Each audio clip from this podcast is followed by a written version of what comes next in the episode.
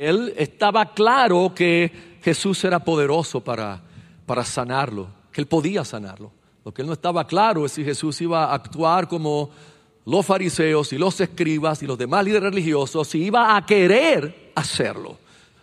Tirarse a los pies era arriesgarse.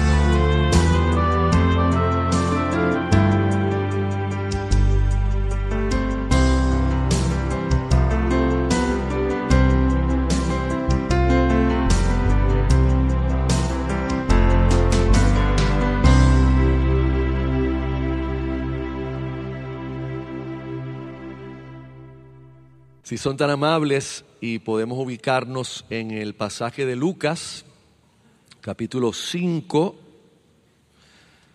y vamos a tomar los versos del 12 hasta el 26. Lucas 5, el pasaje que comprende los versos desde el 12 hasta el 26.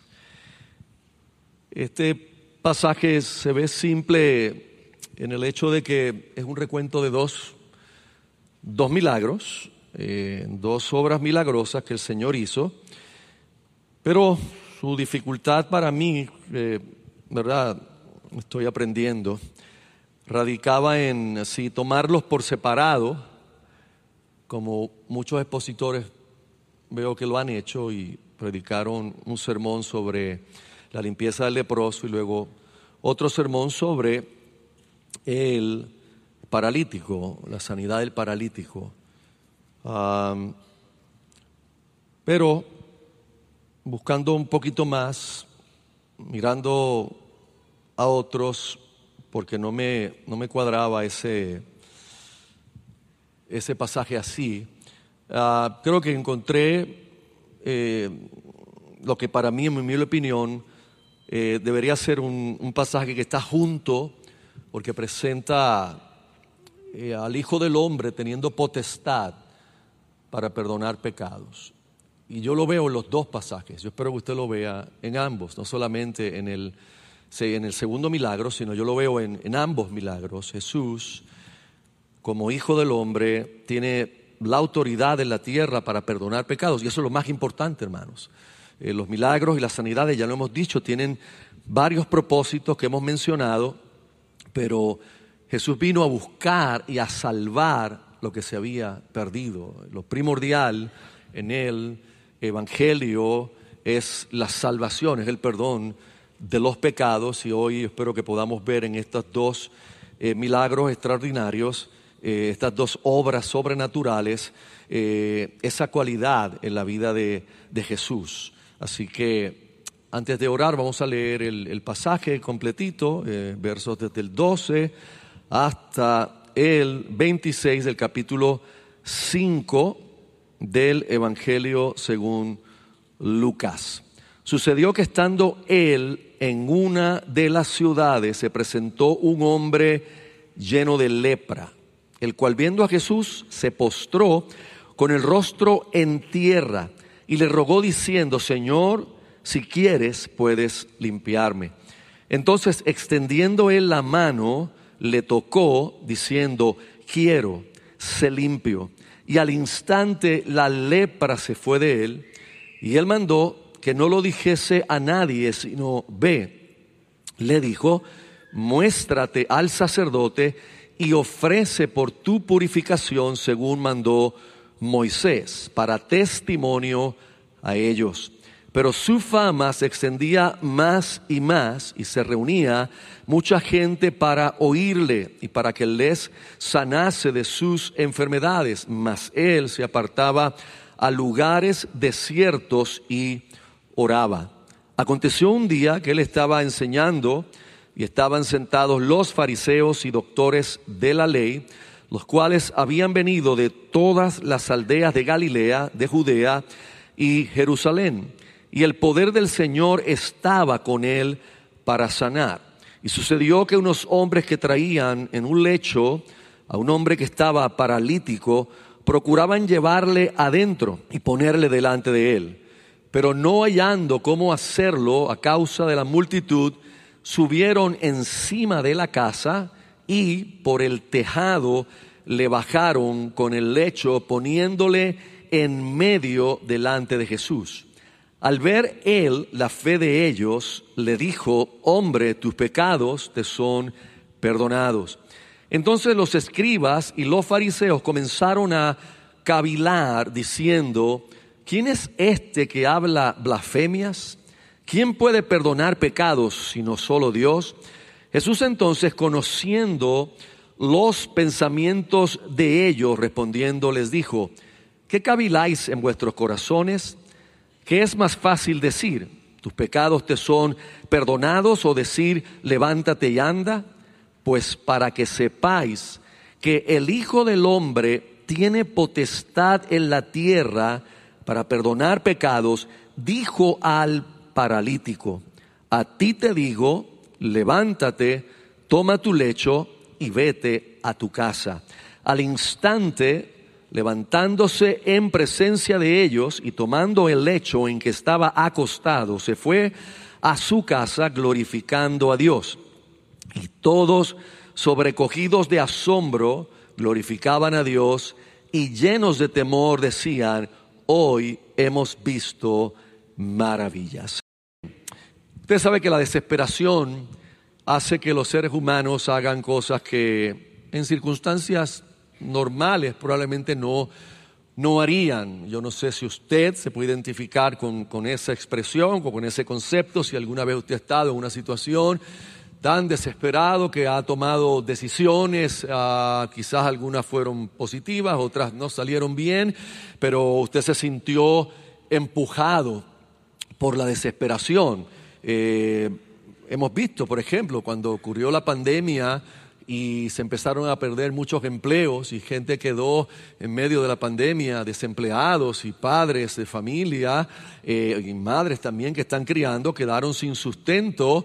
En la desesperación de repente recurrieron a cosas que jamás pensaron que, que ellos o ellas harían, a, microempresas, comenzaron eh, un negocio cuando ellos decían de sí mismos siempre, no, mira, yo no tengo, yo no tengo cabeza para negocios, yo no sé bregar con estas cosas, y sin embargo la desesperación de no tener un ingreso en la casa los llevó a hacer cosas que, gracias a Dios, en muchos casos les funcionaron, les ayudaron y les permitieron ver que tenían ciertos dones y, o el esfuerzo eh, de hacer esto los llevó a comprender que podían realizar cosas que nunca pensaron.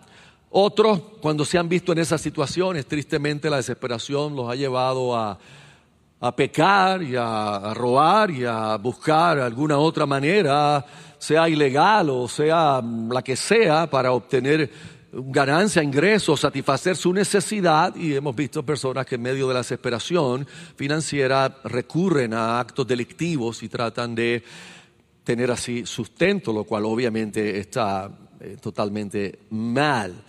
Eh, hemos visto también cómo las personas enfermas recurren a en su desesperación a diferentes medios para procurar su sanidad, su bienestar. Hemos visto crecer el mercado eh, de suplementos y de vitaminas y lamentablemente de otros eh, compuestos y elixires que no necesariamente son eh, los más saludables ni los más correctos, pero la gente en su desesperación acude a este mercado y es un mercado que ha crecido enormemente y no me refiero a aquellos suplementos que bajo supervisión de un profesional eh, se toman para exactamente suplementar nuestra dieta y prevenir enfermedades o tratar algunas presentes, sino me refiero a aquellos vendedores de aceite de culebra que desde el viejo oeste andan vendiendo una poción que cura desde la caspa hasta el SIDA o hasta el cáncer y que andan engañando a la gente y la gente desesperada, hermanos, cuando uno está sufriendo de una condición,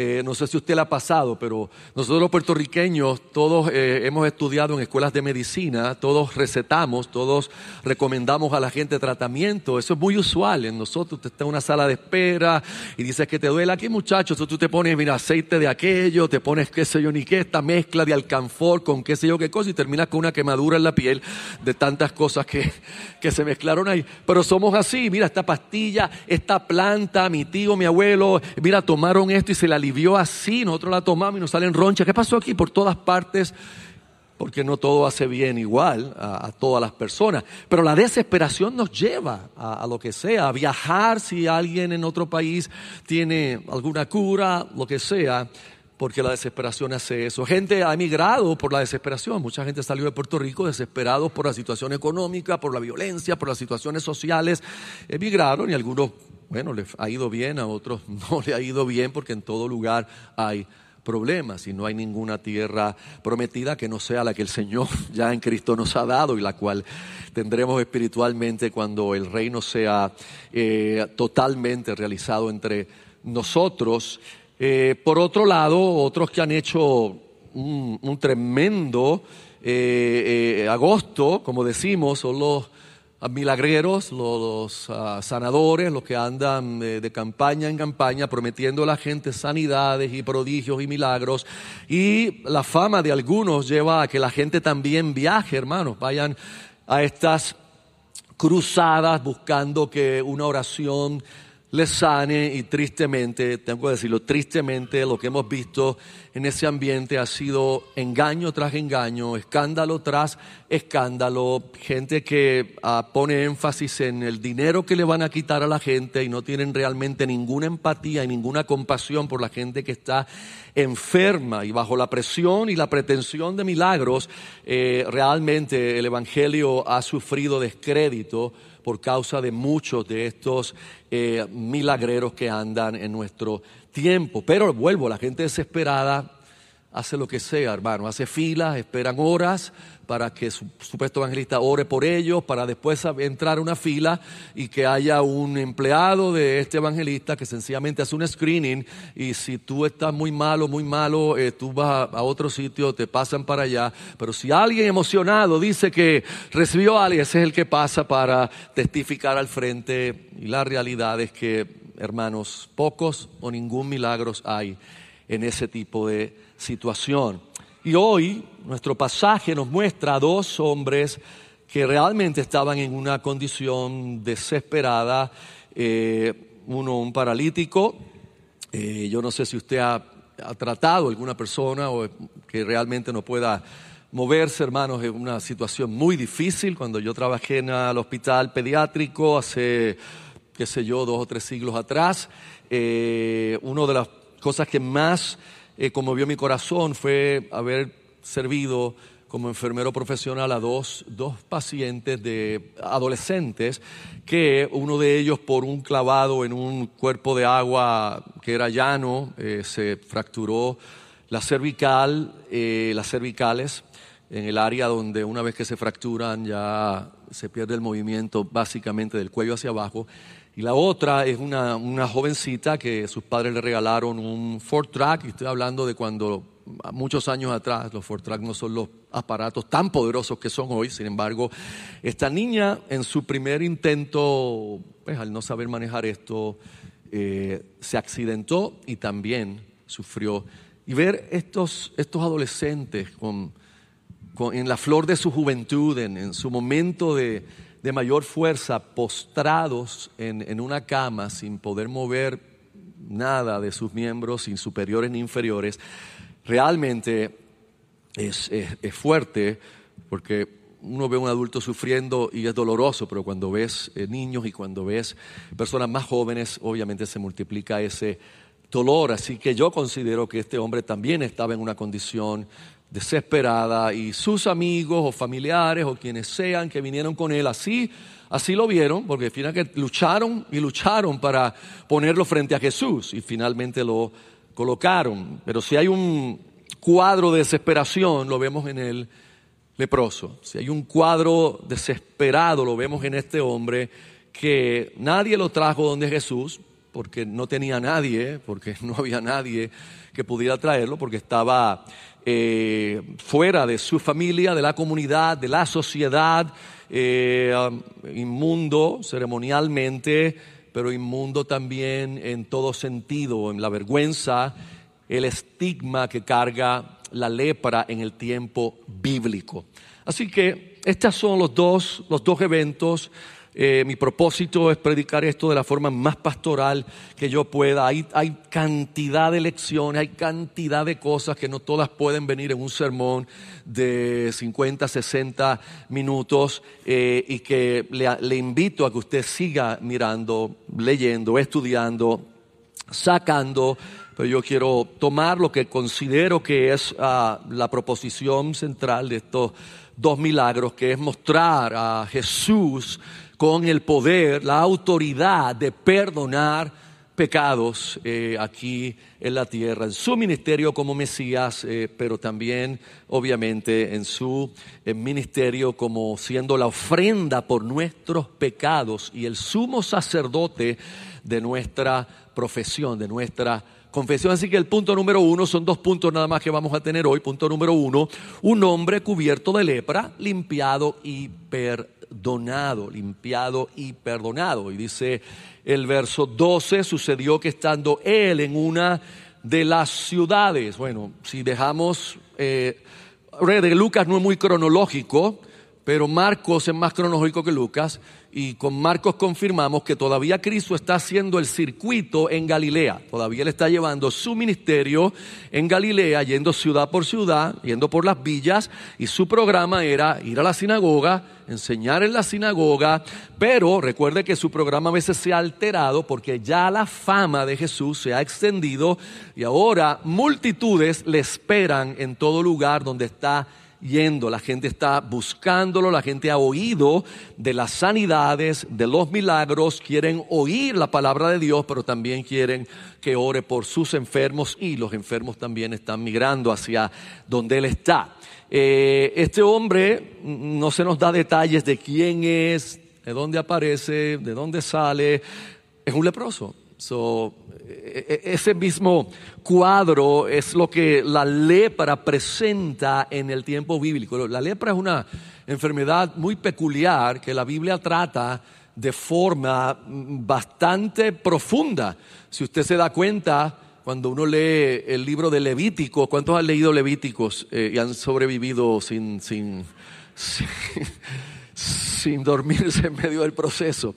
Levítico es un gran libro, pero uno tiene que eh, entender que la repetición en él es muy importante. Y hay capítulo 13 de Levítico y capítulo 14, hermanos, hay más de un centenar de versos que tratan sobre la lepra. Un centenar de versos entre dos capítulos que tratan sobre la Biblia. Levíticos 13 eh, es la, la enseñanza para los sacerdotes de cómo diagnosticar la lepra y declarar inmundo a la persona que se consideraba leproso. Y declarar inmundo implicaba grandes palabras, hermanos. Era realmente sacarlo de la comunidad era sacarlo del campamento, no podía entrar al campamento de Israel, tenía que habitar afuera, no podía de ninguna manera juntarse con otras personas, a menos que no fueran leprosos como él, o que tuvieran eh, declarados inmundos por alguna otra razón, declarado inmundos ceremonialmente. Esta persona no podía entrar para adorar al Señor, no podía presentarse delante del Señor. Esta persona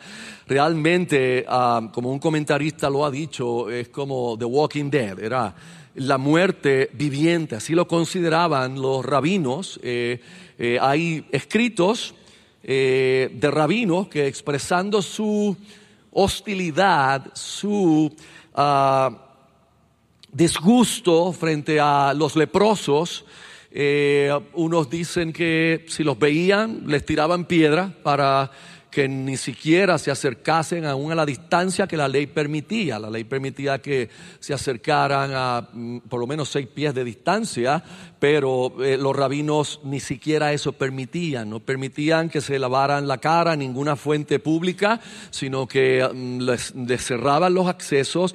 Un rabino escribió que si él veía un leproso en una calle, eh, aunque fuera lejos, en esa calle no compraba ni un huevo, ni siquiera un huevo para comer, porque él entendía que eh, el inmundo había estado ahí. Obviamente ellos, ellos lo que querían era eh, hacer ver la justicia de ellos, la limpieza ceremonial de ellos versus la, la inmundicia de aquel que se había declarado como leproso por el sacerdote. creo que es importante, hermanos, aunque es un, aspecto técnico, eh, enseñar que la lepra eh, en el tiempo bíblico y en las instrucciones que da Moisés no necesariamente se circunscribía al mal de Hansen, como nosotros lo conocemos modernamente, eh, a la lepra como tal que conocemos en la era moderna, diagnosticada básicamente en el siglo XIX, cuando este hombre Hansen fue el primero que le trataron de robar luego el tiro, pero los años pasaron y se logró adjudicar el, descubrimiento a él. Eh, esto era obviamente donde no, no había los microscopios que tenemos hoy, hermanos, y esta gente, con la gracia de Dios, Dios les concedió hacer hallazgos y él fue el que pudo aislar e identificar una bacteria, un bacilo, por, por la forma que tiene la bacteria, causante de esa enfermedad llamada la lepra, el Mycobacterium leprae, ese, esa, esa bacteria, y fue bien importante su descubrimiento porque usted sabe que si una enfermedad podemos descubrir su causa o la etiología, como se le llama en, la medicina, entonces podemos hacer la cura. El problema con el cáncer es ese. El cáncer no tiene una etiología que podamos definir y decir, esta es, vamos a atacarlo. No la tiene, lamentablemente no la tiene. Podemos especular de cosas que causan o que lo atraen. Obviamente eh, la gente dice el azúcar eh, causa cáncer. Bueno, quizás eso es una realidad y hay que bajar el consumo de azúcar, pero hay gente que comerá azúcar toda la vida hasta que se mueran y nunca tendrá una célula cancerosa en el cuerpo. esa no es la causa real, no es la teología real, quizás eso sea parte de todo ese proceso. Así que la lepra en el tiempo bíblico era más bien un conjunto de enfermedades de la piel. No solamente era el mal de Hansen, aunque está incluido eh, ese tipo, que es la que siempre se presenta, ¿verdad? En, el aspecto bíblico, pensamos en el leproso que se le cayó la, mitad de la nariz, que se le cayeron los, dedos, pero no necesariamente esa es la condición de, cada leproso ni de cada persona que era declarado con lepra en el tiempo bíblico.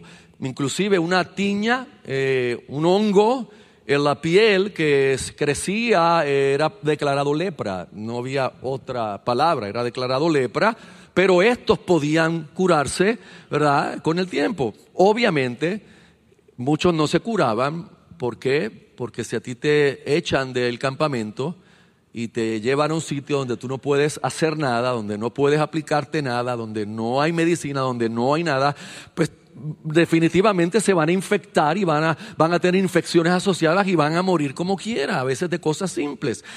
En este pasaje estamos pensando porque Lucas en su investigación usa una palabra que Mateo ni Marcos usan. Mateo y Marcos dicen que vino un leproso a él, un leproso.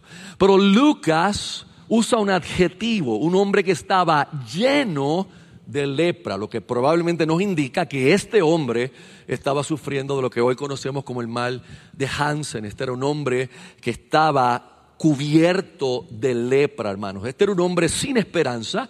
Este era un hombre que no tenía realmente ningún pronóstico de sobrevivir esto. iba a morir, lo más probable de una septicemia, infectado. Eh, recuerde que la lepra, una de las, lo mayor que hace es que elimina eh, el, tacto, el sentir. La gente no puede sentir nada porque el, vacilo, la bacteria entra por la piel y cuando se empieza a comer parte de la piel daña las terminaciones nerviosas y lo más probable es que esta gente pues obviamente continuaban haciéndose heridas, no sentían nada en las piernas, no sentían nada en la cara, so, a través de todas estas infecciones que venían, entonces esta gente moría. Lo otro importante con esta enfermedad en la Biblia es que está asociada directamente con el pecado, hermanos. Es la lepra en la Biblia es una ilustración del el horror, de la corrupción, del pecado en eh, el ser humano. Creo que no hay una, no hay una descripción eh, mejor que nos pueda dar la Biblia, o una ilustración, debo decir mejor, que un hombre cubierto de lepra, que por causa de esa enfermedad ha sido desechado, no tiene esperanza, no tiene a nadie que pueda sanarlo, porque la lepra en el tiempo bíblico se entendía que solamente Dios la podía sanar, era Dios quien podía sanar al leproso y, no sé si voy a entrar en cada detalle, si llegamos hasta ahí, depende eh, cómo se vaya el tiempo, pero eh, se dice que nunca ningún leproso judío, después que la ley fue dada, y que Levítico 13 y 14 ya estaba, realmente fue sano.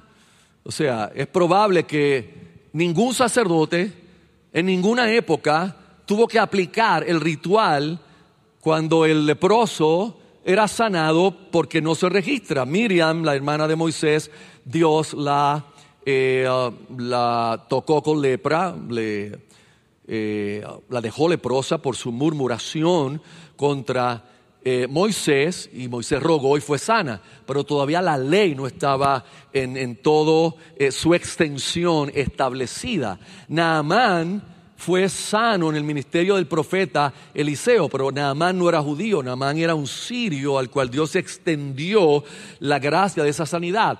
Pero judíos como tal, dicen los expertos, los eruditos, los historiadores, los que hacen investigaciones, que no, no, no hay una sanidad que se vea. Lo que implica que el Mesías en su ministerio, una de, esas marcas mesiánicas es que limpiaría a los leprosos. Y por eso es que cuando él le dice, ve y muéstrate al sacerdote, para testimonio de ellos, para testimonio a ellos, el testimonio que le está diciendo es, el Mesías debe estar entre nosotros. ¿Por qué? Porque cuando se ha visto que los leprosos sean limpiados, nunca hemos oído tal cosa y ahora en nuestro medio tenemos un hombre que está declarando que alguien le tocó y lo sanó.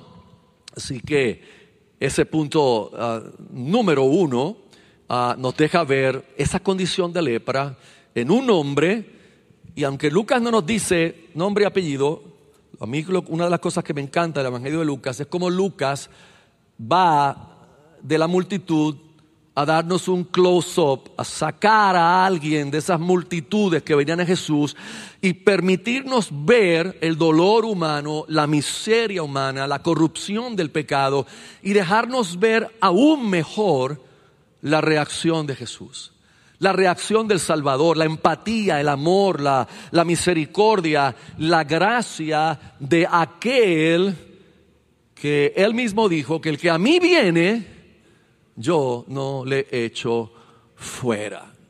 Y eso fue lo que hizo este leproso.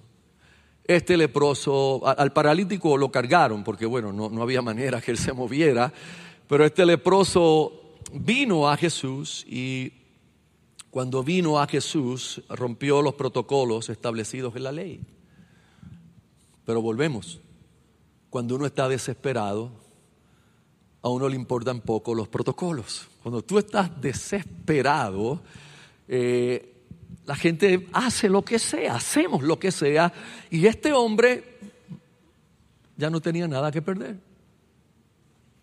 ¿Qué podía pasarle? Que Jesús se comportara como los fariseos y, cuando este hombre se acercara, llamara y gritara, este hombre ha violado la ley, este hombre no se identificó como inmundo y terminaran flagelando al hombre y sacándolo del lugar.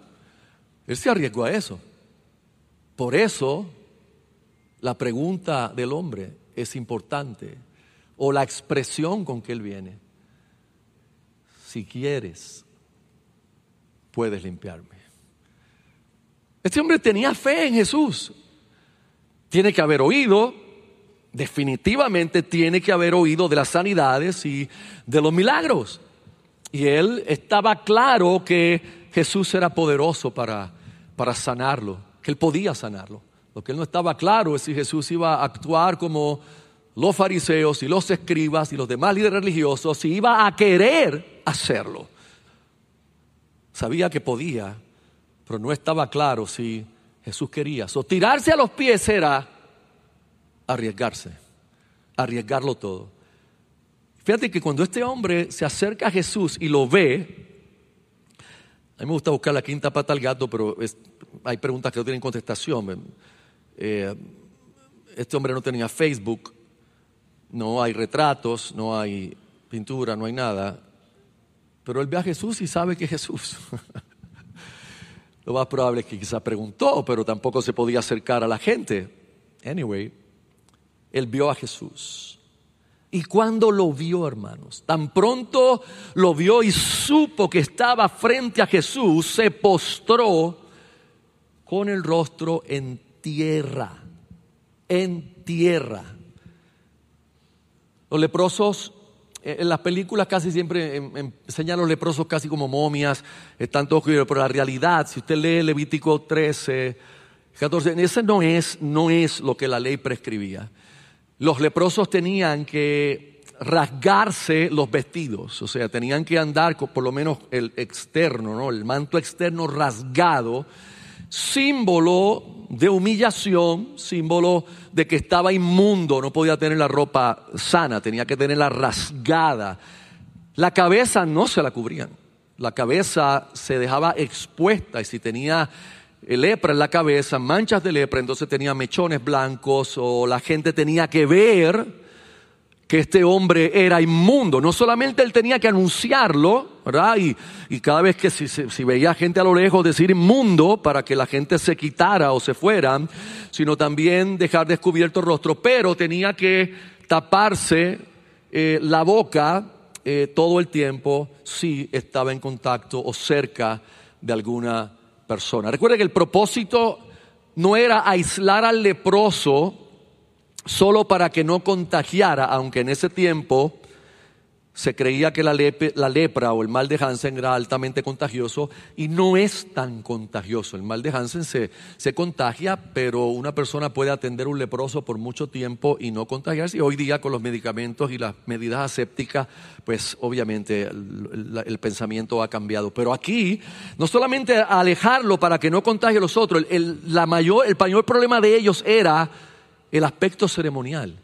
Los alejaban para que ningún otro judío se declarara inmundo porque un leproso vino y lo tocó. Porque si no tenía que pasar por todo el proceso de purificación y nadie quería eso, nadie quería eso. Por lo tanto, esta gente le podemos llamar los intocables. Eran los intocables, ni nadie podía tocarlos, ni ellos podían tocar a nadie, ni podían acercarse. Después de la lepra, la otra contaminación mayor que existía en la ley de Moisés era tocar un muerto, tocar un cadáver. Eso era lo, más que contaminaba.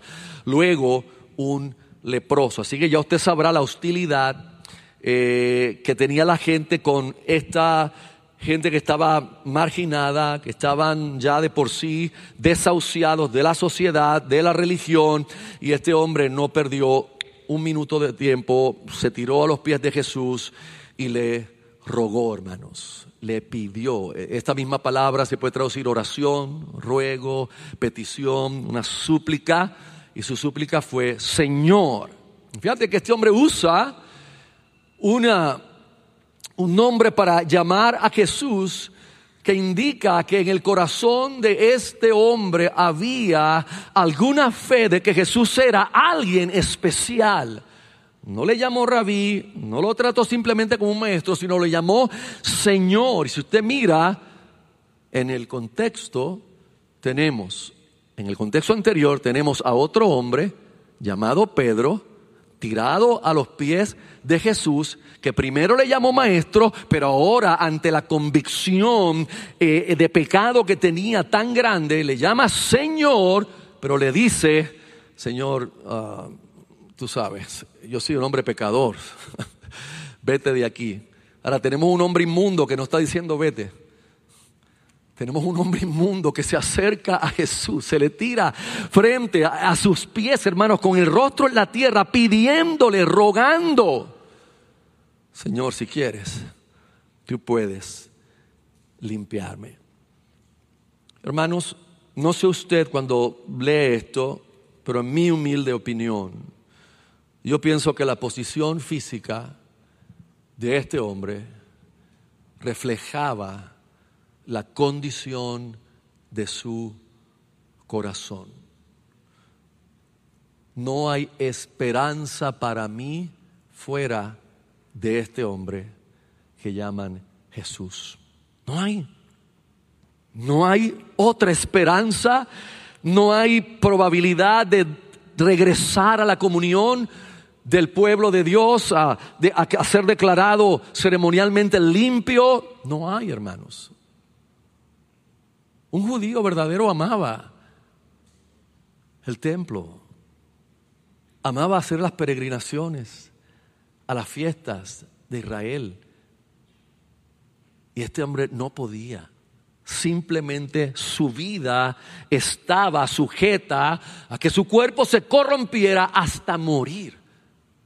Piense qué clase de vida es esa. Por eso le llaman The Walking Dead. Y no hablo de los zombies, sino espiritualmente y físicamente. Esto era una muerte andante.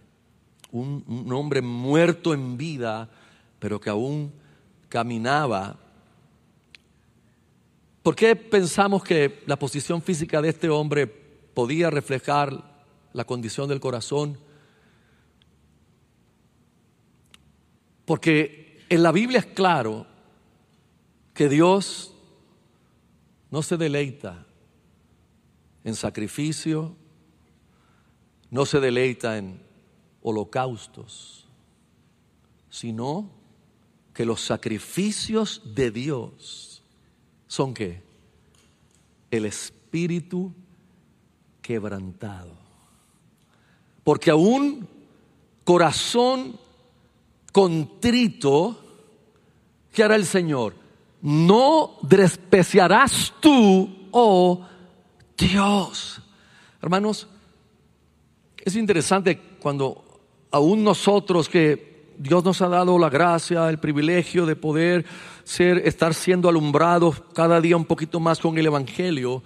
Paramos eh, otra vez en, nuestras mentes ah, eh, en un tipo de religión que depende de mi sacrificio diario, que depende de mis disciplinas diarias y que no depende únicamente de la gracia que Dios ha derramado en nuestra vida. Las disciplinas espirituales no son para comprar la posición frente a Dios, sino son actos que salen de nuestro corazón por la gracia con la cual ya hemos sido salvados, hermanos. Si usted vuelve otra vez a hacer las disciplinas espirituales sujetos a que usted crezca en su standing delante de Dios, usted vuelve a esclavizarse con la religión hueca y vacía de la cual Dios nos llamó a salir. Si usted lee su Biblia solo para llenar un check mark, para que Dios me vea hoy mejor de lo que me vio ayer, entonces usted, usted no está caminando por fe. Usted está caminando por vista. Usted está caminando como cualquier otra persona y nosotros estamos llamados a caminar por fe. Practicamos todas las disciplinas espirituales porque el propio Espíritu Santo nos lleva a hacerlo. Pero ninguna de ellas puede hacerme hoy más justo de lo que ya Cristo me ha declarado por su justicia externa, hermanos. Y a veces yo veo un peligro, aún en medio de una congregación que proclama ser bíblica y reformada, en que gente vuelve a irse a un extremo con ciertas cosas del discipulado, de la santificación, de las disciplinas espirituales y lo llevan a un extremo. Y hay que tener cuidado. ¿Por qué? Porque nosotros tenemos muchos bebés creciendo espiritualmente aquí. Y si algo yo no quisiera es que se contaminen con lo mismo que nosotros fuimos contaminados y que ha durado años para que la palabra de Dios saque de nosotros. Porque salir de Egipto no es tan difícil como sacar a Egipto de nosotros. Salir de la religiosidad no es tan difícil como que la religiosidad salga de nosotros. Y es, es importante entender esto. Ah, este hombre se humilló, hermanos. Se humilló. Este hombre no sabía nada de que un día un hombre llamado Santiago iba a escribir en el capítulo 4, en el verso 6, que Dios resiste a los soberbios. Y Dios no resiste solo a, los soberbios que practican afuera el mar y los horrores. No, Dios resiste a los soberbios fariseos que aún en medio de la fe practican esa soberbia espiritual. Dios los resiste. Dios no soporta la arrogancia, hermanos, ni física ni espiritual. Nosotros tenemos que cuidarnos de mantener un corazón contrito ante el Señor, un corazón humillado, un corazón que, que fácilmente pueda inclinarse ante el Señor y corra al Señor cuando pecamos y cuando fallamos a Él. Un corazón que el Señor no va a despreciar. Ese, ese, es el secreto. A un corazón contrito y humillado no despreciarás tú, oh Dios. Mientras que a un corazón altivo y arrogante que piensa que ha logrado llegar a un sitial espiritual por su disciplina, por sus logros espirituales, por sus estudios, por lo que las cosas que ha hecho, Dios resiste. Eso no es lo que está buscando Dios. Dios no está buscando gente con cabezas llenas y corazones vacíos. Dios está buscando corazones que se humillen a Él, que queramos aprender de Él todo lo, todo, todo lo que podamos, todos los libros que podamos leer, si Él lo permite, pero que nuestro corazón se permanezca bajito, bajito, hermanos, bien bajito. Pedro se humilló ante Jesús, el leproso se había colocado sin saberlo en la posición perfecta para recibir la gracia maravillosa de Dios, que es en un corazón que sabe que de mí nada bueno puede salir. Que en mi mérito propio no hay nada que pueda salvarme. Que la esperanza estaba frente a él, en ese hombre parado y él tirado. Ese, ese leproso se arriesgó a que mientras estaba tirado ahí escuchara los pasos de Jesús alejándose, simplemente sin mirarlo, sin tocarlo, asqueado por, por su podredumbre o por su enfermedad, molesto porque no, no le avisó que era un leproso. A eso se arriesgó. Pero el resultado fue todo lo contrario. La interrogante del hombre fue contestada. Su interrogante era, yo sé que él puede, pero no sé si quiere. No sé si quiere. El verso 3, o perdón, 13. Entonces, extendiendo la mano,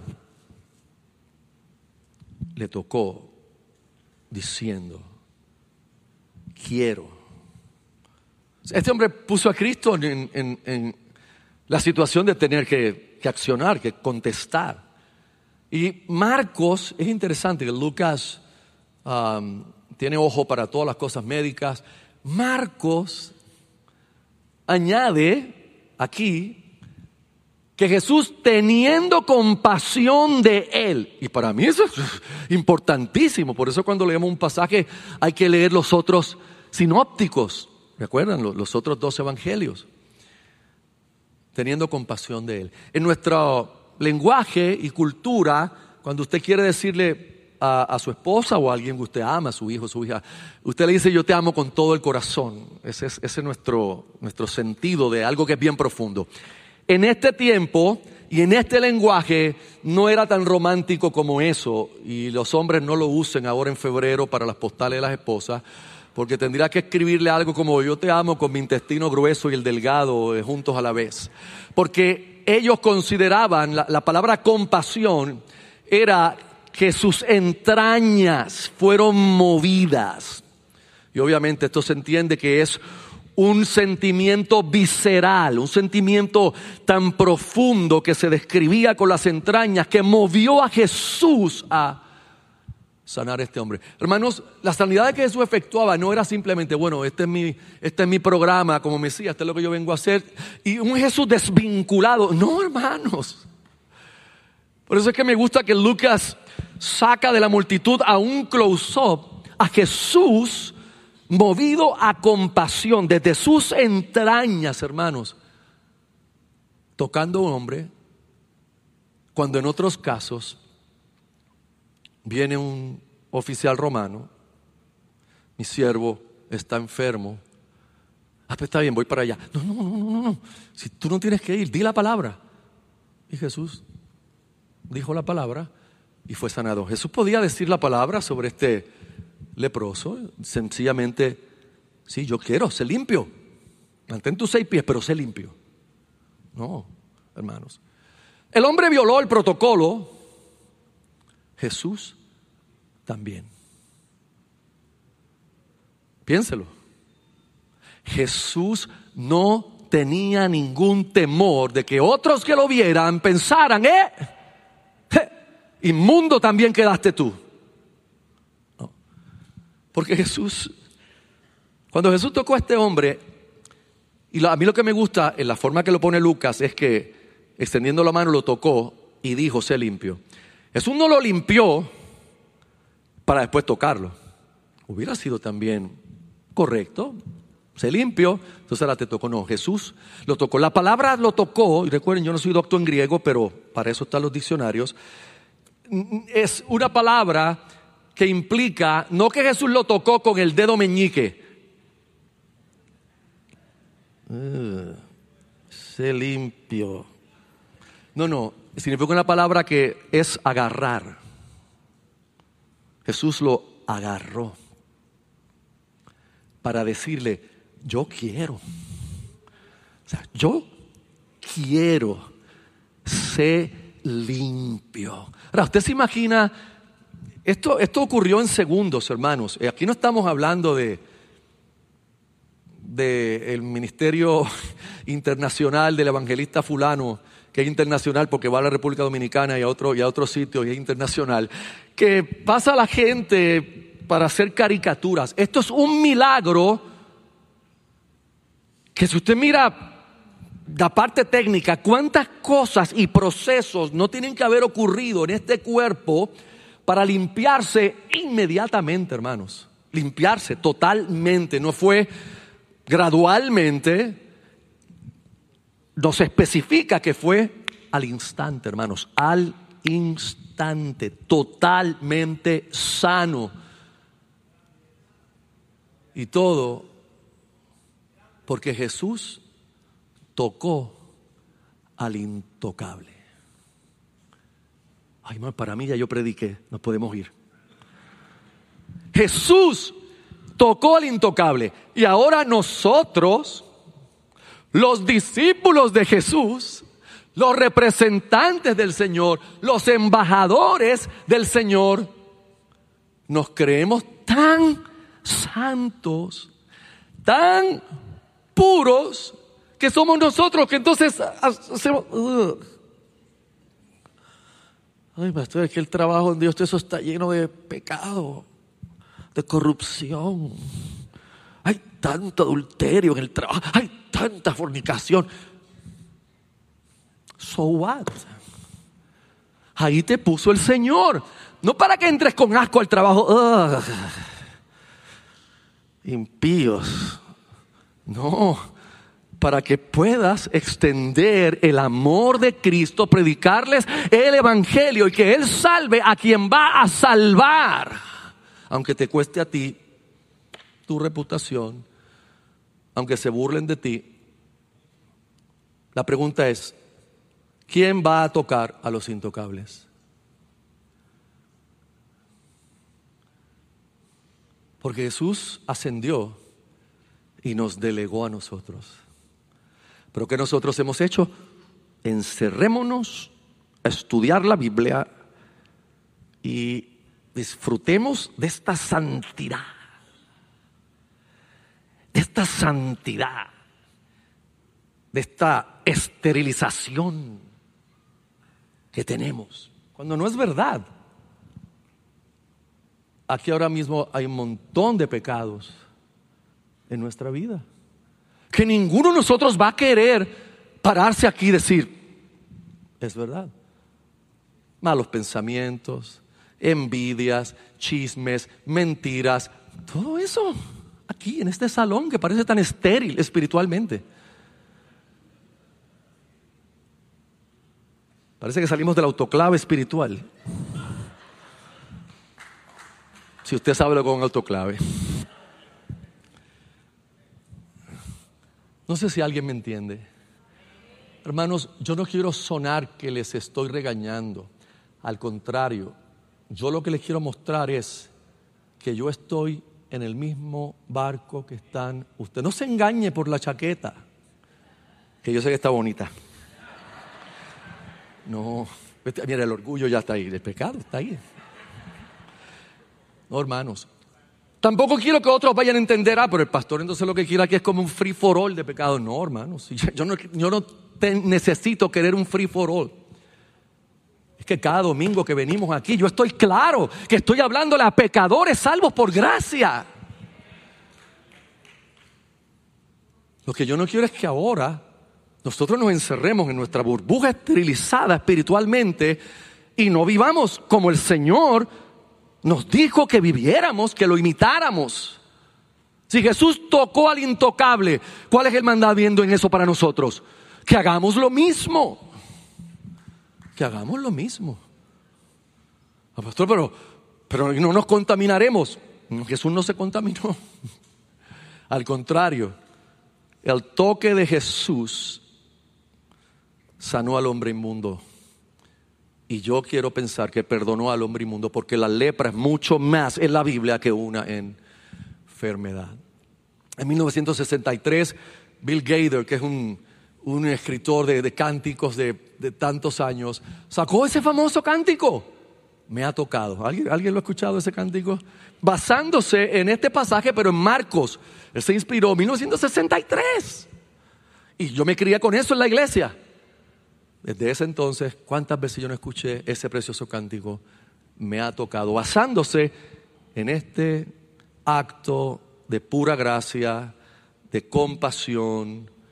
Hermanos, nunca nadie que el Señor haya llamado a esta salvación estará demasiado contaminado o demasiado aislado o demasiado lejos como para que la gracia del Evangelio no le toque y lo sane y lo restaure y lo, y lo traiga a la comunión de los santos. Pero nosotros tenemos que cuidar que no nos volvamos como los fariseos de aquel tiempo. Es importante. Ah, lo otro que pasa aquí es, es interesante, Jesús le dice a este hombre, Ahora no le diga esto a nadie. ¿Cómo? ¿Cómo? O sea, es lo más grande que ha pasado en la vida de este hombre. Yo no sé cuántos años lleva este hombre habiendo sido declarado leproso e inmundo, pero esto es lo más grande que ha sucedido en su vida y Jesús le pide ahora, no, no, no diga a nadie y ve, vamos a cumplir con la ley de Moisés, se está refiriendo a Levíticos 13, Levíticos 14, muéstrate al sacerdote y que se ofrezca lo que hay que ofrecer por, la, por tu purificación.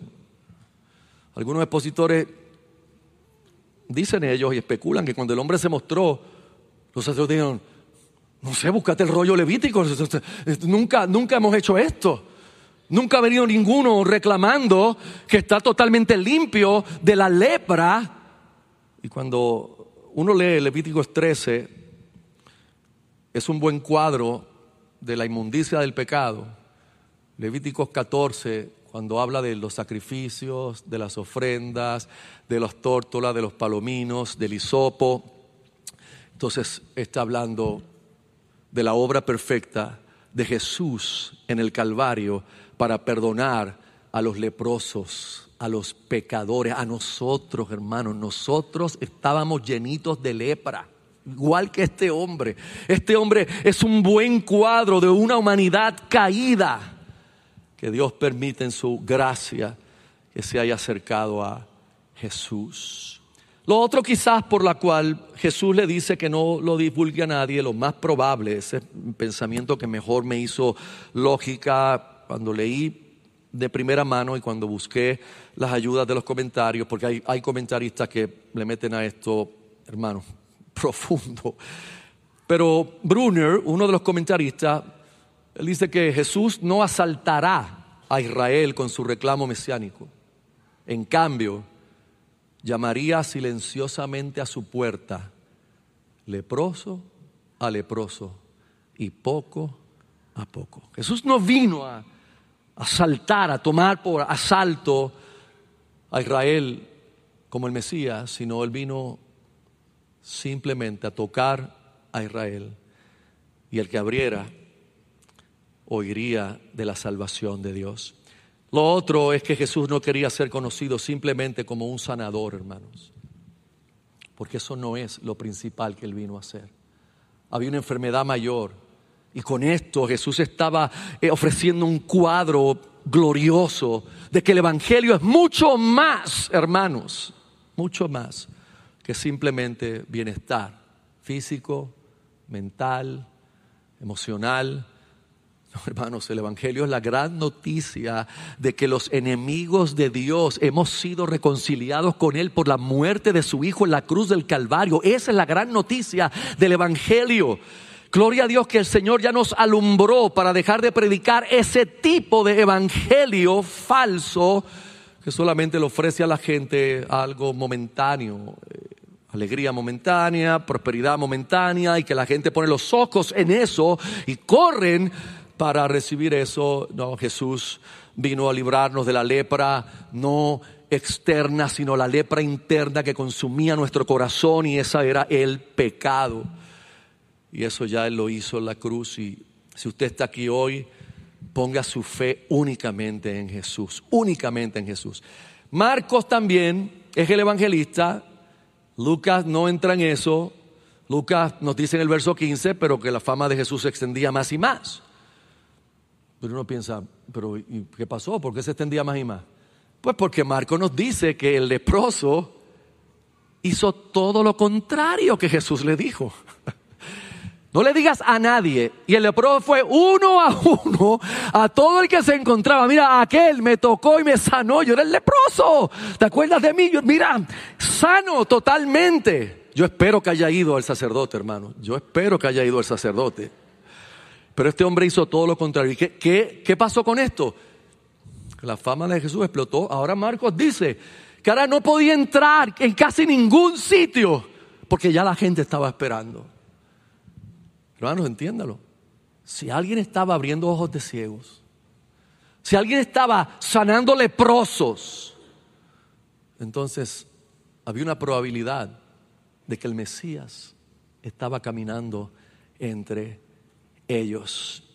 Sin embargo, Jesús nos da una gran lección aquí. Es que mientras más multitudes se formaban, mientras más la gente lo quería, mientras más la gente anhelaba estar con Él, Jesús se apartaba frecuentemente a sus momentos de intimidad, de comunión, mostrándonos entre tantas otras cosas que le dije, muchas van a quedar fuera del sermón, pero esta para mí es muy importante, que como hombre, perfecto hombre, dependía de su Padre y dependía del Espíritu que lo había ungido. Uno no, nos quiso mostrar como que, pues, yo soy Dios y yo, no tengo que hacer nada. O sea, voy eh, eh, sencillamente hacer que mi poder fluya. No, hermanos, Jesús como hombre nos mostró total dependencia. Total dependencia. Una noche entera en oración, uno piensa, pero ¿qué es tanto Jesús le estaba pidiendo a Dios? Quizá no era tanto pidiendo como teniendo comunión con el Padre como alimentándose de su Padre, como recibiendo de Él la fuente de todo lo que nosotros en nuestra vida también necesitamos de nuestro Padre Celestial.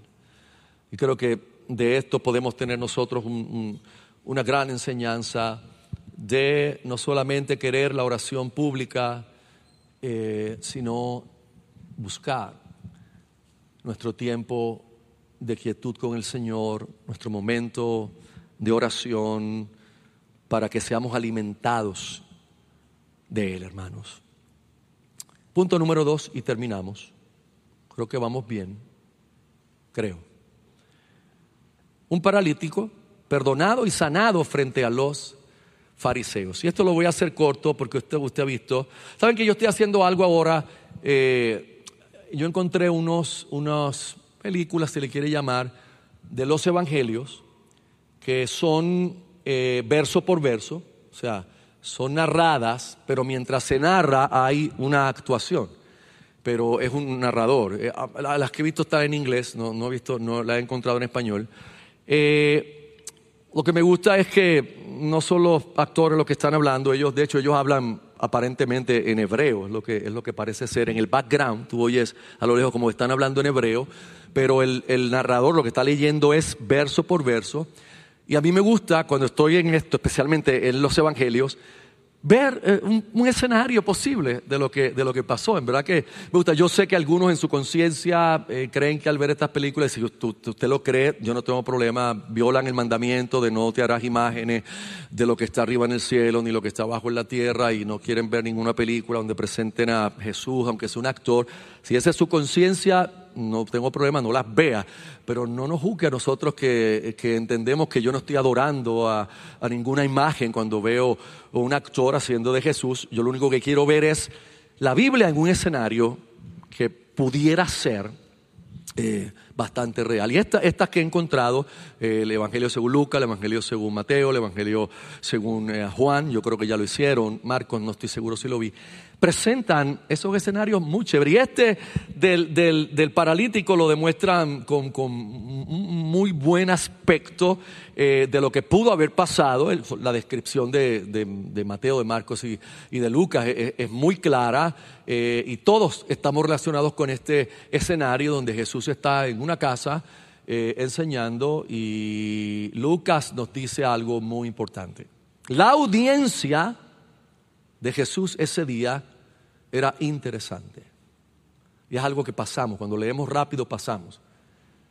Los fariseos, los escribas, vinieron de muchas partes. Aquí tiene que haber ocurrido un, zoom entre los fariseos y los escribas.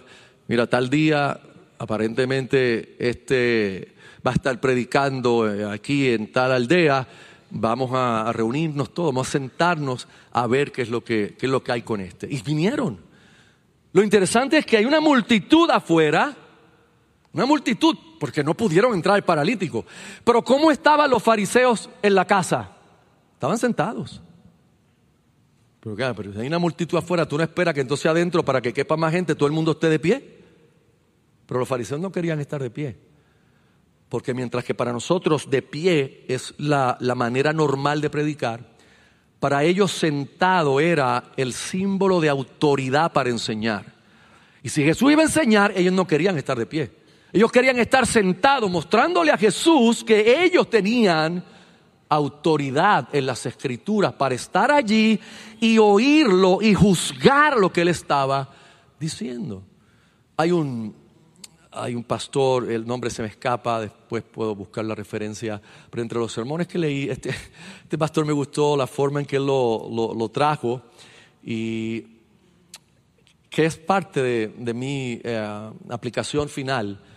Y es que él dice, en este pasaje uno, uno puede ver dos, dos clases de personas, eh, especialmente con los que cargaron al, al paralítico. O sea, hay gente que ayuda a otros a que vengan a la fe salvífica. Esos son los cargadores de la camilla. Y hay otros que solamente lo que hacen en la vida cristiana y la vida de iglesia es ser los críticos del sermón. Ese pastor trajo eso de una manera tan amorosa. Yo se lo estoy diciendo, quizás a usted no le cayó bien, pero él lo trajo tan amorosamente. Yo pensé que me iba a salir igual, pero no me salen las cosas así igual. Tú sabes. Pero es una gran aplicación. Una gran, a mí me encantó y dije, qué ingenioso. Yo, Señor, ¿por qué tú no me diste cerebro así? Qué ingenioso predicar un sermón y decirle a la gente, o tú eres de los que cargan la camilla, o tú simplemente eres de los críticos del sermón. Porque los fariseos estaban allí para criticar el sermón de Jesús, para buscarle faltas. Y todo porque tenían miedo. ¿Por qué tenían miedo? porque la gente se había dado cuenta que Jesús predicaba como uno que tiene autoridad y no como los escribas y fariseos. ¿Usted cree que ya eso no les había llegado a ellos? Y estaban ahí para ver qué es lo que tanto dicen de este. Ellos no estaban allí como los bereanos del tiempo de Pablo, Déjeme explicarle, porque la gente confunde esto en la iglesia. Dice, ah, no, yo soy como los berianos, yo escucho al pastor y voy y chequeo si lo que él dice es así. Eso es bueno. Si vas y chequeas la Biblia, pero si tú te refieres que vas a buscar un comentario a tu predicador favorito para chequear si lo que yo dije está bien, eso no es ser un beriano, eso es ser un crítico del sermón. Tú estás buscando si lo que yo digo se alinea con tus maestros favoritos de afuera. Eso no es ser un veriano. Veriano es que tú vayas al mismo pasaje que hemos tomado aquí y tú digas, ah, mira, sí, caramba, esto, oh, wow, mira, si esto está en línea con la escritura, amén. No necesariamente tiene que estar todo exactamente como lo dice mi predicador favorito, pero está en línea con la escritura. Y a veces la iglesia, en vez de estar llena de verianos, está llena de buscadores de comentarios. Es más, algunos no esperan salir. Ahora hay celular. Están comparando en el celular. Uh, dame esto, esto, ah, esto, espérate, en el comentario, no, espérate, esto no es lo que dice en el comentario tal. Hermanos, o somos los que facilitamos a la gente llegar a Jesús, o somos los que lo impedimos. Los fariseos lo impedían. Los fariseos no entraban y también cerraban el camino de la salvación a la gente. Y estaban allí los fariseos, los maestros de la ley, estaban sentados porque estaban asustados con el ministerio de Jesús y querían verificar quién es este. Y se toparon con una escena gloriosa. Estos hombres, algunos dicen que eran cuatro, otros como Mateo y Marcos lo presentan como que varios hombres vinieron, para lo mejor cuatro cargaban la camilla porque no podían cargar las seis o siete, y otros estaban con ellos.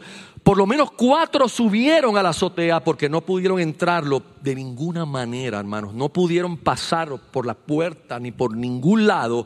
Subieron a la azotea y rompieron, conforme a lo que se piensa, rompieron la, el techo. Lucas habla de, tejado.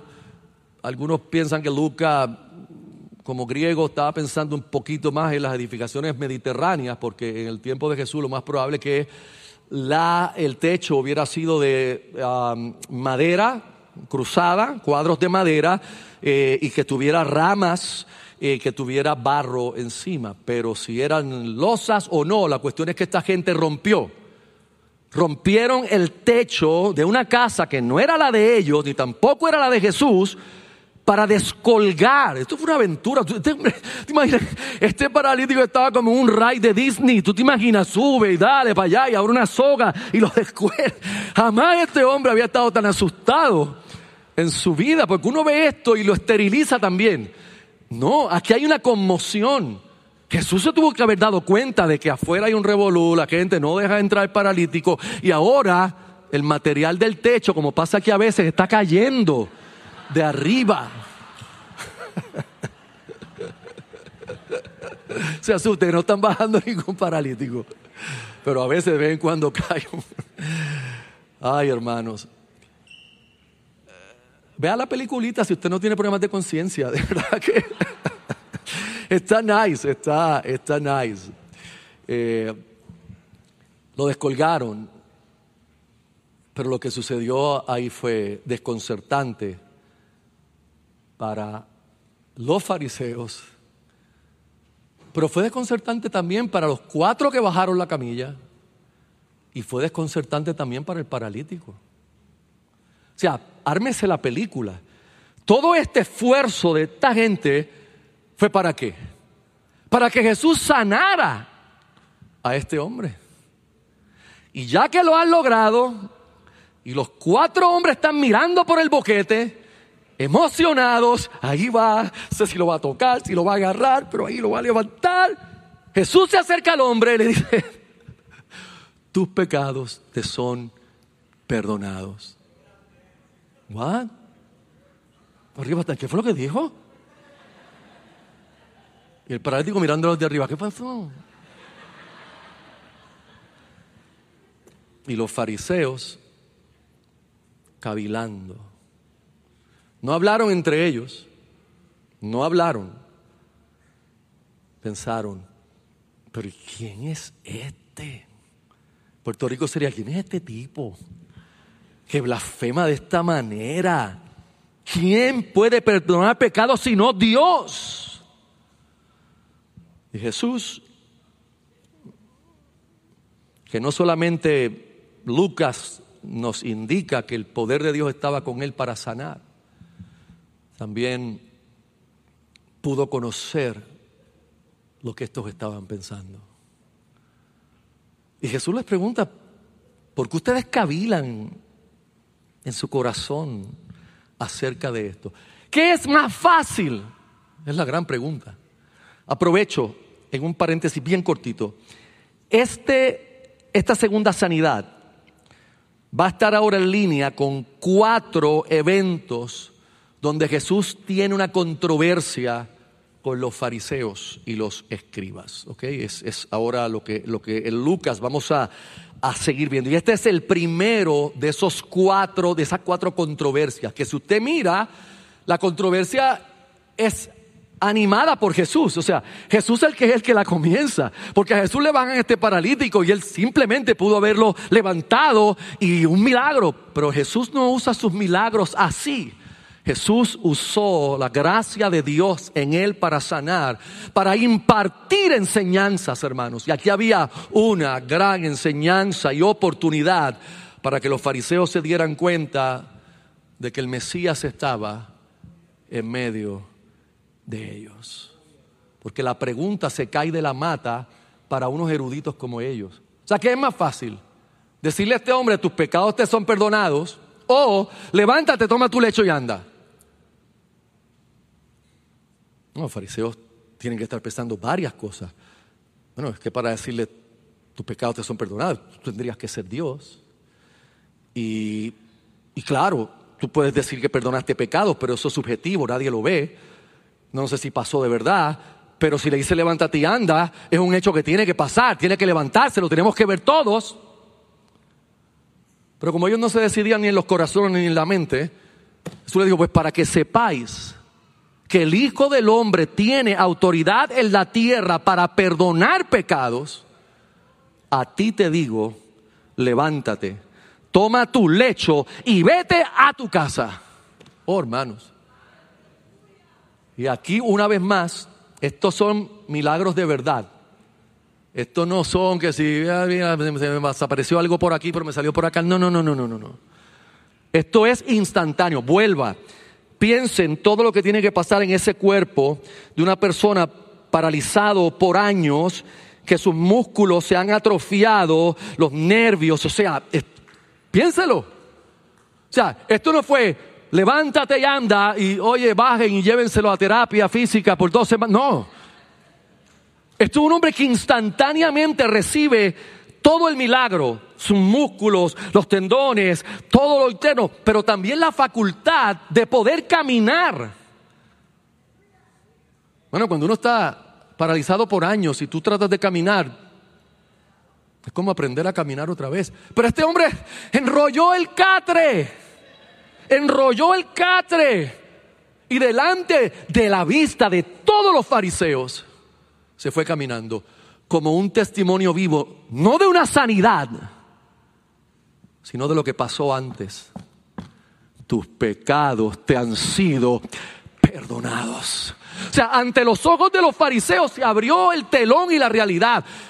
Lo lógico era, ah, bueno, pues si primero le dijo tus pecados te son perdonados y ahora lo pudo levantar, pues entonces significa que perdonó pecados. Entonces este es Dios.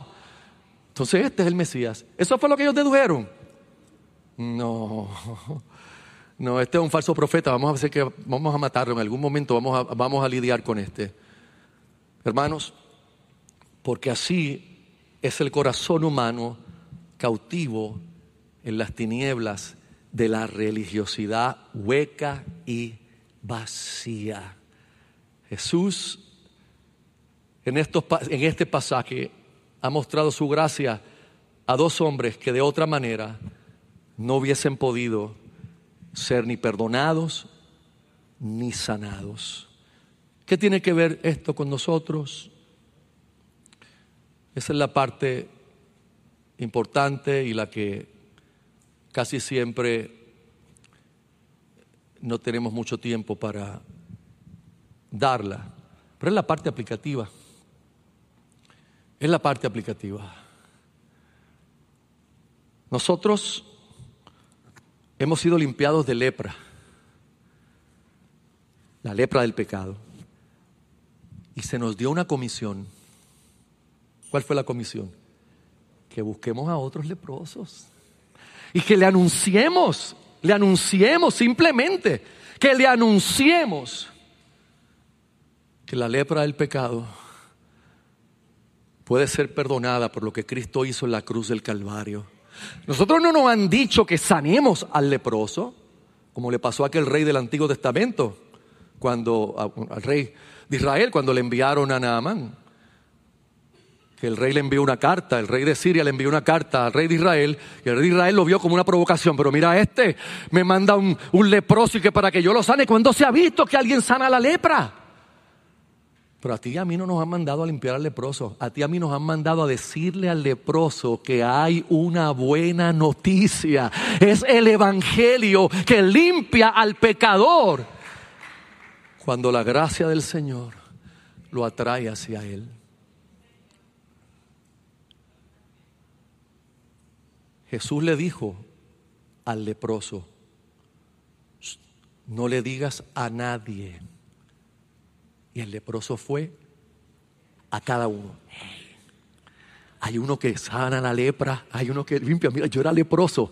A nosotros nos han dicho, sal y díselo a los leprosos. Nosotros nos metemos en nuestra cueva estéril y no le decimos a nadie sino que hacemos que el Evangelio se trate de disertaciones teológicas profundas, disertar el texto bíblico en su profundidad. Pero cuando vamos a extender la mano y predicarle el Evangelio al leproso? Y por leproso no me refiero al que obviamente se ve su pecado, sino también al leproso que anda con vestiduras hermosas y que se ve muy moral, pero que es igual que cualquier leproso que está en su inmundicia, que son nuestros vecinos, que son nuestros propios familiares, que son la gente que tenemos alrededor y que son, escúchalo bien, no, no apague este video si está viendo esto hoy, son gente que está en iglesias llamadas evangélicas y que son leprosos, que se acercaron a esa comunidad buscando beneficios, pero no han encontrado al Señor. Puerto Rico amerita ser reevangelizado, hermanos. Hay un gran campo misionero en las propias iglesias de nuestro país que vociferan, que tienen el Evangelio, pero realmente no predican el Evangelio. ¿Y nosotros qué hacemos? Callamos. Y para terminar, esto me recuerda otra historia del Antiguo Testamento. By the way, dos leprosos que estando en la ciudad que fue sitiada por el ejército enemigo,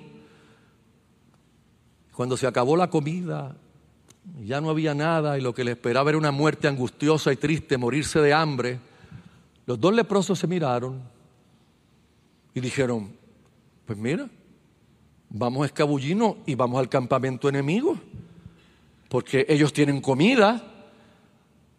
Si nos matan, pues, pues nos libraron de esta angustia. Y si no, pues nos dan comida. Y cuando fueron al campamento enemigo, Dios había hecho una obra milagrosa y todo el ejército enemigo había salido huyendo y el campamento estaba vacío y la comida puesta en las mesas y el vino servido y los leprosos comenzaron a comer y a beber vino. ¡Wow!